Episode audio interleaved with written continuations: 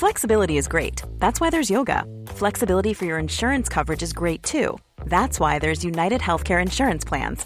Underwritten by Golden Rule Insurance Company, United Healthcare Insurance Plans offer flexible, budget friendly coverage for medical, vision, dental, and more. One of these plans may be right for you if you're, say, between jobs, coming off your parents' plan, turning a side hustle into a full hustle, or even missed open enrollment. Want more flexibility? Find out more about United Healthcare Insurance Plans at uh1.com. 9 de 16 equipos en la conferencia americana no tienen coreback o tienen inestabilidad en esa posición, limitando sus posibilidades en la próxima temporada.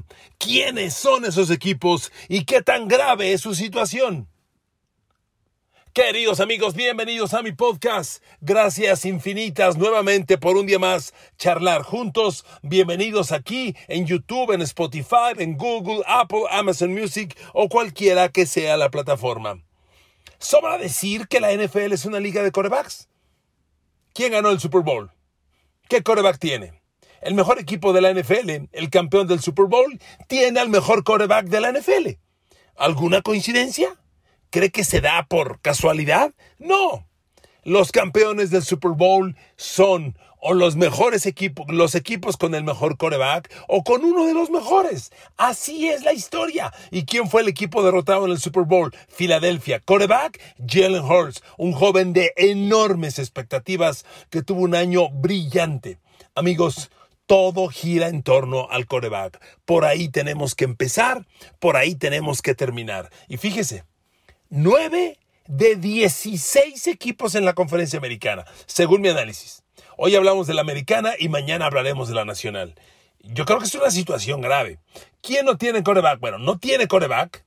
¿Quién la temporada pasada no pudo sostener uno toda la campaña, sea la razón que sea. Y esto inevitablemente impacta en su futuro. ¿Cómo quieres ganarle a Kansas City si llegas con un coreback suplente? Por Dios, es imposible. Usted note los equipos de playoff. ¿Quiénes entraron a playoff? Mire, sin enlistarlos a todos, nomás rápidamente de memoria. A ver, en la americana. Kansas City, Mahomes. Cincinnati, Joe Burrow. Buffalo, Josh Allen. Así, así. Los mejores equipos tienen a los mejores quarterbacks. Entonces, ¿quiénes son esos nuevos equipos? Mire, empezamos por Miami.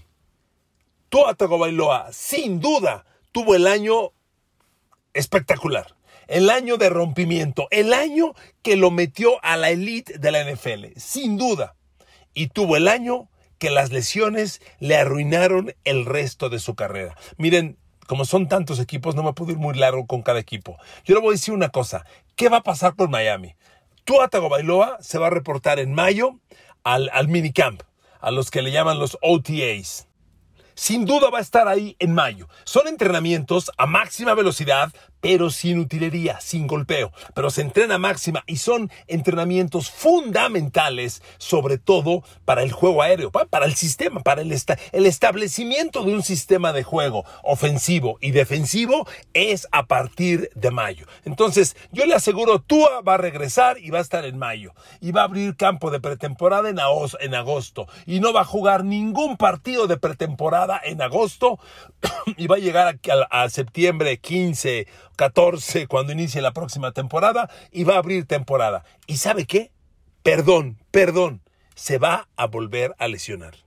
Perdón que suene tan crudo, no es mala fe, pero amigos, un jugador de fútbol americano que entra en una crisis de conmociones cerebrales nunca lo supera. Nunca, perdón, nunca. Y ahí sí le puedo decir una cosa. Llevo 50 años viendo fútbol americano y le puedo poner 5, 10, 15 ejemplos. O sea, rápido, esto retiró a Roger Staubach, a Joe Montana, nada más para empezar, a Steve Young, a, Troy Eggman, nada más para empezar. Y es imposible que Miami planee su futuro con Tua Tagovailoa. A ver, amigos, la temporada 2022, ya concluida, Tua perdió cinco partidos, sumando el de playoff. Cinco partidos. En el 2021 perdió cuatro partidos. En el 2020 perdió un partido. Por Dios, súmele. Nada más en tres años con Miami ha perdido 10 juegos. 10 juegos de un total de 50. Amigos, es mucho. Y espérenme, si, si le seguimos sumando, metemos la última temporada como colegial en Alabama. Tua Bailoa en Alabama jugó 9 de 13 partidos probables, perdió otros 3. Amigos, Tua ha perdido 14 partidos en las últimas cuatro temporadas. A ver, ¿es una temporada? Prácticamente. ¿Usted cree que eso se va a corregir súbitamente?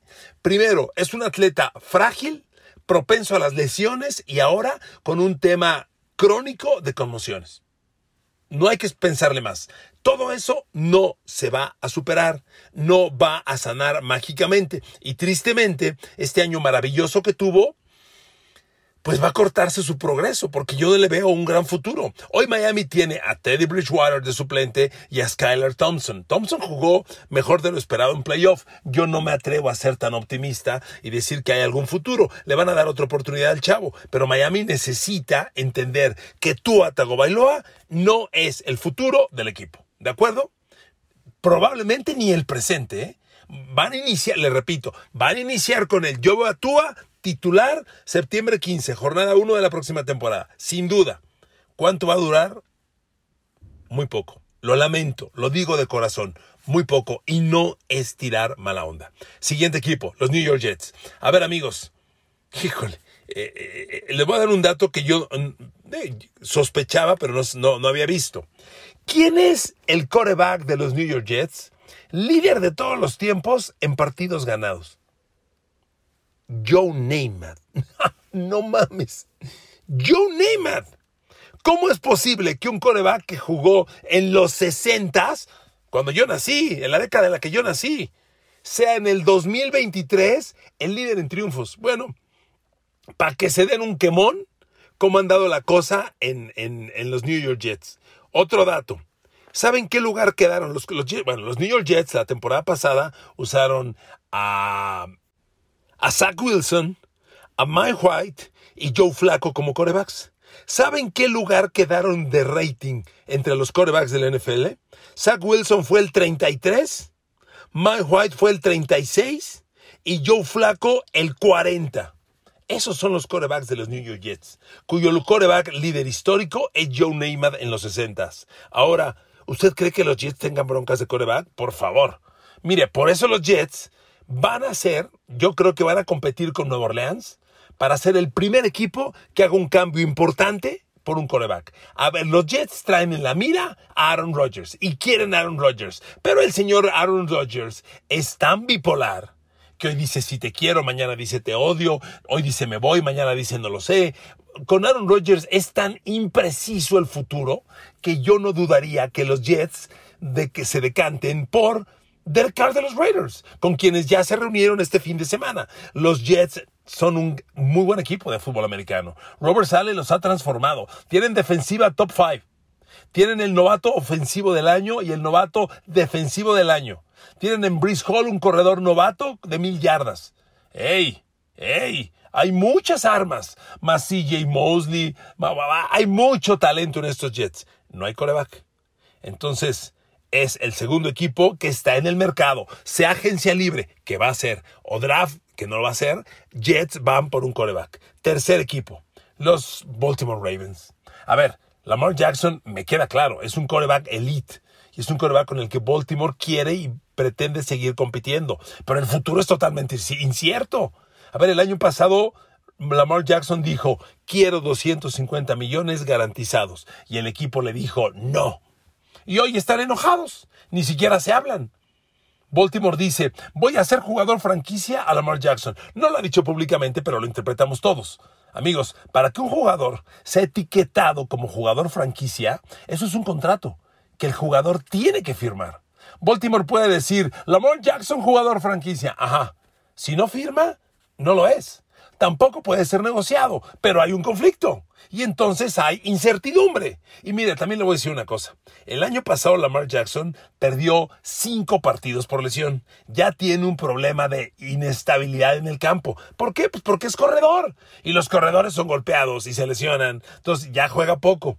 Y el año pasado, de resultado de eso, jugó Tyler Huntley. incluso Anthony Brown. Los corebacks de Baltimore el año pasado lanzaron 19 pases de touchdown en 17 partidos. Por favor, tres corebacks, 19 pases de touchdown en 17 juegos es una cifra muy mala. Y además, tres intercepciones. O sea, Baltimore tiene un coreback que se lastima mucho, que quiere mucha lana, que pierde juegos y otros dos corebacks que lo relevan y juntos no hacen uno. ¿Usted no cree que esto es un escenario inestable? Yo le aseguro que Baltimore quiere retener a Lamar Jackson y hace bien. Ha sido su apuesta. Lo han hecho crecer y ha entregado números elite en algún momento de su campaña. Hace cuatro años, pero bueno, los ha entregado. Sin embargo, con este mundo, Baltimore tiene que tomar una decisión ya. ¿Te quedas? Ok, te quedaste. ¿Te vas? Adiós. Yo creo que Baltimore tiene que cerrar este capítulo honestamente, yo no le veo, lo he platicado con usted muchas veces, yo no le veo talento de Super Bowl a Lamar Jackson. Lo Lamar Jackson es un coreback que cuando entra en el debate, se empieza a debatir el color de la piel, no el jugador. Y en Estados Unidos, con este tema tan escandaloso del racismo, pues obviamente lo defienden y no, ¿por qué? El afroamericano y es un gran jugador, es un muy buen jugador, efectivamente, no es un coreback elite. Lamar Jackson no le va a ganar la final de la conferencia americana a Joe Burrow, ni a Patrick Mahomes, ni a Josh Allen, no va a ocurrir. Pero bueno, mientras tanto, la inestabilidad está ahí. Baltimore necesita un nuevo coreback, sin duda. Siguiente equipo, Cleveland. A ver amigos, Deshaun Watson. Para mí, Dishon Watson, y por obvias razones, trae un problema emocional muy severo y yo no sé si este chavo se levante. O sea, lo que hizo, porque lo hizo, el abuso sexual a veintitantas mujeres, de lo cual fue condenado, castigado por la liga, suspendido 10 partidos, le ha derrumbado emocionalmente. A ver, yo sé que jugó seis partidos, era muy difícil esperar que rindiera entrando hasta noviembre, lo sé. Pero a ver, la última vez que jugó Deshaun Watson fue el 2020. Vamos para el 2023, ¿ok? Son tres añitos. Y lo que jugó el año pasado, lo poco que jugó, fueron seis partidos, nada más, y el joven entregó siete touchdowns y cinco intercepciones. Números muy malos. Y ojo, con un gran equipo con un gran equipo, con dos super corredores, con el mejor ataque terrestre en la liga, con una línea ofensiva, ¿qué digo? Top 5, top 3, de las tres mejores, con un receptor elite en Amari Cooper, con un ala cerrado muy rentable en David Njoku. Estos números son basura, pero espéreme, Cleveland trae una bronca. Cleveland le dio a Deshaun Watson un contrato garantizado. Si Deshaun Watson fracasa el año que entra, no te la vas a acabar, papá.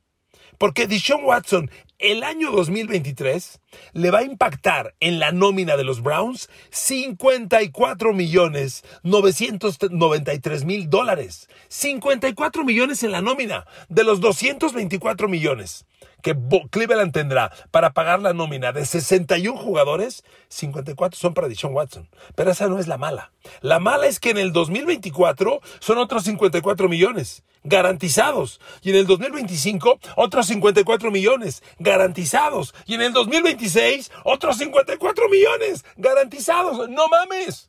Si Deshaun Watson fracasa, Cleveland trae la bronca al mundo, porque tiene que pagar esta lana sí o sí.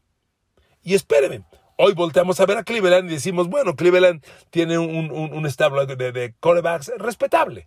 El suplente es Jacoby Brissett, es un respetable suplente. Ojo, esa gente libre, hay que firmarlo. Si quieres firmar a, Jacoby Brissett lo que el mercado de agentes libres dice, un coreback suplente como Jacoby Brissett le puede pegar a los 6, 7 millones anuales. ¿eh? Déjenlo en 5.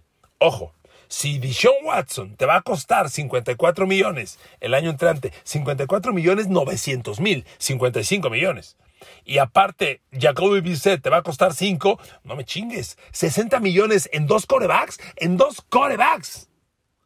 Ojo, si a Cleveland le fracasa el modelo de Sean Watson, están en una bronca tremenda los próximos cuatro años, pero gravísima, así se lo digo. Y yo no veo, bueno, hoy Cleveland, además de Deshaun Watson y Jacoby Brissett, que le repito es agente libre sin restricciones, su tercer coreback fue el novato Kellen Mond de Texas A&M, que es un prospecto interesante. Ese chavo de colegial tuvo cosas muy atractivas, muy interesantes, pero yo no sé si merezco una oportunidad, si se la van a dar.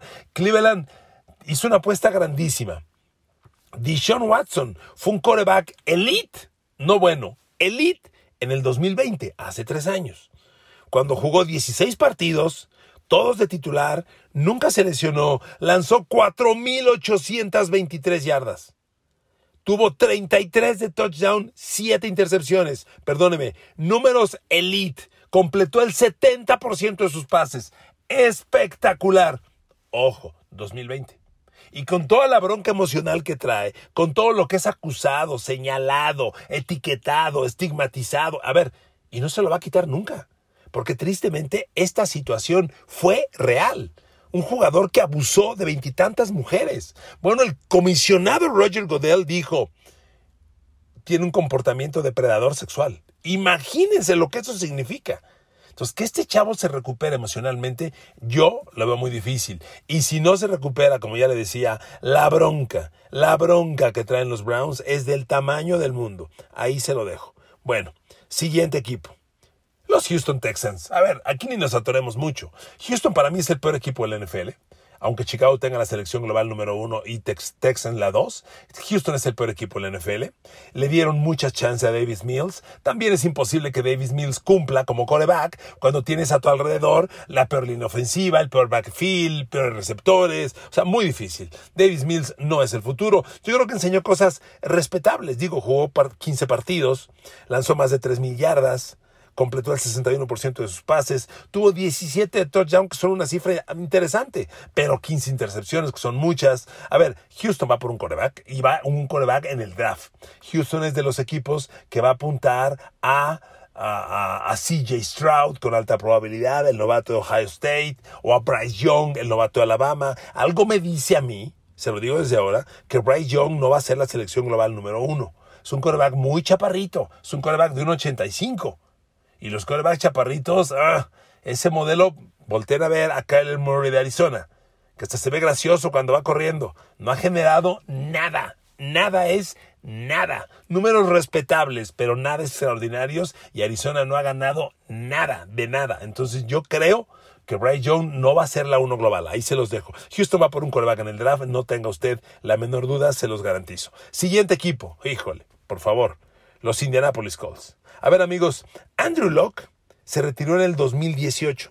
¿Sabe cuántos corebacks llevan los Colts desde el 2018? Anótele. Jacoby Brissett, Brian Hoyer, Philip Rivers, Carson Wentz, Matt Ryan, Sam Ellinger y Nick Foles. Por Dios, son siete corebacks en cuatro años. Siete corebacks. Así de complicado es conseguir un coreback. Mire, yo le tenía esta lista, perdóneme por no haberla mencionado, en los New York Jets. Digo, nada más déjeme mostrársela. Los New York Jets, digo, para no irme muy lejos, nada más, del 2018, del 2015 a la fecha, los New York Jets han utilizado de corebacks Ryan Fitzpatrick, Bryce Petty, Gino Smith, Josh McCown, Sam Darnold, Luke Falk, Trevor Simeon, Joe Flacco, Zach Wilson, Mike White, Josh Johnson. Por Dios, ahí están los equipos inestables. Y bueno, uno de ellos, uno más de ellos, son los Indianapolis Colts. Miren, los Colts tienen la selección global 4 en el draft. Y en teoría, en el draft, en los primeros cinco selecciones globales, se irán tres corebacks.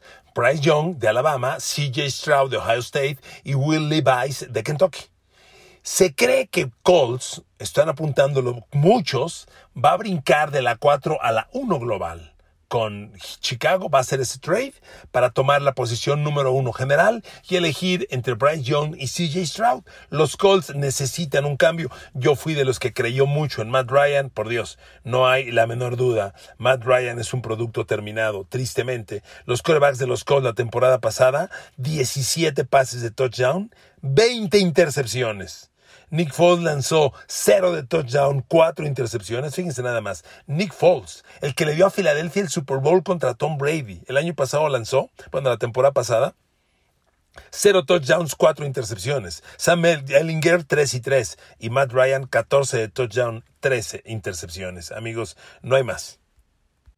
Siguiente equipo, los Tennessee Titans. A ver, amigos, yo estoy seguro que Mike Brable, cuando habla de Ryan Tannehill, es mi coreback, es mi líder, suena más a una declaración política o a una declaración de quedar bien. A ver, ¿quién en su sano juicio piensa que Ryan Tannehill le puede ganar en playoffs a Mahomes, a Joe Burrow, a Josh Allen, a, Lamar Jackson, a, a Justin Herbert? Por Dios. Tennessee no tiene coreback y Ryan Tannehill trae una bronca. Ryan Tannehill ya se está lesionando mucho. Permítame darle este dato. Tannehill ha perdido, ha perdido 21 partidos por lesión del 2016 a la fecha. Son muchos juegos es demasiado. Es un coreback frágil que ya no da para más. Y aunque sus números son respetables, respetables, nada extraordinarios. A ver, Ryan Tannehill no ha lanzado para 4.000 yardas por pase desde el, desde el 2016. ¿Ok? Y aunque tiene números de, touchdowns e intercepciones respetables, su gran año fue el 2020 con Tennessee cuando lanzó 33 de touchdowns, 7 intercepciones, gran año, pero el 2021 tuvo 21 y 14 y este año tuvo 13 y 6. Amigos, Tennessee es un muy buen equipo, muy buen equipo sin coreback. Yo veo a Tennessee en el mercado de agencia libre, pero no los veo agresivo, porque cuando volteas a ver al equipo, que por cierto compitió muy decentemente con Joshua Dobbs eh, eh, eh, en el final de la temporada, pues Tennessee no tiene más es Joshua Dobbs y luego el novato Malik Willis, que debe calificar entre los peores novatos, corebacks novatos en la historia. Lo que Malik Willis enseñó fue paupérrimo. Yo pensaba que iba a hacer buenas cosas. Terrible. Tennessee necesita coreback indudablemente. Y cerramos con dos equipos del oeste de la americana. Denver, Russell Wilson. A ver amigos, usted dirá, ¿cómo? A ver, claro, Russell Wilson es el proyecto de Denver, pero es situación parecida a la de Cleveland con Deshaun Watson. Si el proyecto Russell Wilson fracasa, Cleveland trae una bronca, perdón, Denver traerá una bronca severa, muy severa. A ver amigos, no hay duda, Russell Wilson viene de jugar su peor temporada en la NFL. Es un coreback que ya tiene 11 años en la liga, va para el 12 y jugó su peor año. Lanzó la infame cantidad de 16 touchdowns y 11 intercepciones en 15 partidos. Terrible, terrible. Digo, un pase de touchdown por partido. No superó más que las 3.500 yardas. Su porcentaje de completos por poco es menos del 60%. Completó el 60.5%. Amigos, muy mal. Y ojo, con un gran equipo con un grupo de receptores espectacular. Viene Sean Payton al rescate. Vamos a ver si lo rescata. Pero es una situación parecida a la de Cleveland. Porque Dishon Watson, ok, este año todavía le manejaron el contrato muy bien. Y este año el impacto en la, nómina es de 22 millones de dólares. Pero el año que entra, fíjese los impactos de nómina de Russell Wilson los próximos años en Denver. 2024, 35 millones 400 mil. 2025, 55 millones 400 mil. 2026, 58 millones 400 mil. 2027, 53 400. 2028, último año, 54 400. Aguas. Aguas, si Russell Wilson no funciona, Denver se mete en una bronca del tamaño de un cráter en el volcán, se lo digo de verdad. Y el último equipo son los Raiders, que obviamente no tienen coreback. Derek Carr fracasó para mí hay una, una, parte importante de responsabilidad en Josh McDaniels, McDaniels, el coach, pero pues bueno, el coach manda, al que corren es al coreback. Hoy no tienen coreback Raiders y Raiders debe estar ya en el mercado de agencia libre buscando a Aaron Rodgers o a Jimmy Garoppolo, que es el coreback que más suena para ellos. Amigos, nueve equipos de 16 en la americana no tienen coreback o tienen inestabilidad en esa posición. Son nueve equipos que hoy se ve altamente difícil que puedan aspirar al Super Bowl. Los leo con atención sus opiniones. Gracias, un abrazo a todos, los quiero.